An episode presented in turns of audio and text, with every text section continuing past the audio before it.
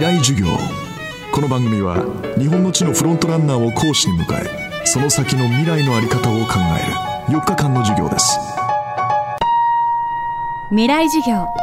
この番組はオーケストレーティング・ア・ブライター・ワールド NEC がお送りします。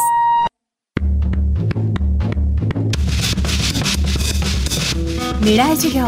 今週もこの秋全国3カ所で行われた特別公開授業。FM フェスティバル2016未来授業明日の日本人たちへの模様をお届けします。今週は片足義足の日本最速女王高桑早紀さんの授業です。今年のリオパラリンピックには T44 クラスの日本代表として陸上3種目に出場。いずれも入賞を果たした高桑さん。義足というテクノロジーがものすごい勢いで進化する中これからは障害を抱えたパラリンピアンがオリンピアンの記録を超えてくるケースがどんどん生まれてくると話します。すでに走り幅跳びの世界では義足にもかかわらずオリンピアンよりもより遠く飛ぶ選手が現れています。未来授業2時間目。義足の選手がオリンピックに出場してメダルを取ることはありかなしか。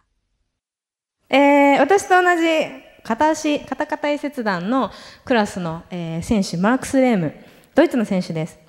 2014年ですね、ドイツで行われた陸上の大会で、健常者にも勝って優勝しちゃったんです。で、これはどうなのかっていう議論になりました。オリンピックに出たいって趣旨の発言をあのされたんですね。で、まあ、記録は持ってるからオリンピック出れるんじゃないかっていうところであのいやしかしながらその義足を使ってるっていうところが壁になってしまって実際リオデジャネイロオリンピックへの出場は叶わなかったんですけども彼はもちろんリオデジャネイロパラリンピックの方で圧倒的な記録で優勝しました。でこのマークス片足義足です。で私も片足義足です。でこういった片足義足の選手がオリンピックに出たとしてメダルを取るのはありかなしかっていうのを皆さんにお聞きしたいなっていうふうに思います、えー、メダルを取るのありだと思う人は青い紙なしだと思う人は赤い紙をお願いします。お青6割ぐらい。イエス6割。じゃあ、えっ、ー、とメダル取ってもいいんじゃないって思ってる人誰かその心は？早稲田大学の後藤です、はい、今オリンピック見ててもケニアの人がすごく強かったりとか、うん、元が平等じゃないよねっていうのもありますしあとはコンタクトを入れてるっていうのも人体に何か足しているっていうことだし裕福な国だったらなんかすごいいいプロテイン飲んでるとかもあると思うのでもう絶対にそんな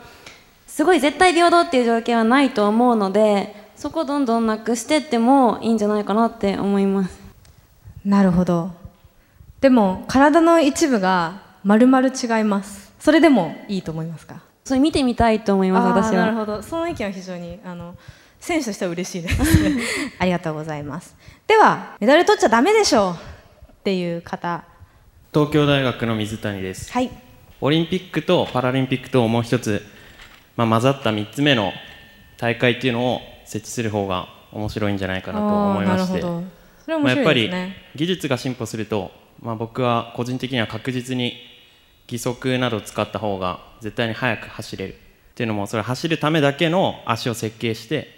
作って。人間の足っていうのは本来の足はあの全ての能力をバランスよく発揮するようにあの今までの DNA とかで淘汰されてできたものなので、まあ、人間が頑張って設計すれば高い能力を発揮する義足っていうのができてくると思うんでその将来のことも考えると3つの大会っていうのを見たいなと。思いました。なるほど。無差別級みたいな。そうですね、はい、面白いかもしれないですね。はいありがとうございましたでは両足とも義足の選手がオリンピックでメダルと取るとしたらこれはありかなしか。先ほどは片足の選手でした。今度両足の選手です。どうですか？うんこれは半分半分ぐらい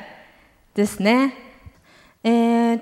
両足と片足って何が違うと思いますか？片足義足と両足義足わざわざ2つ分けて質問したんですけども、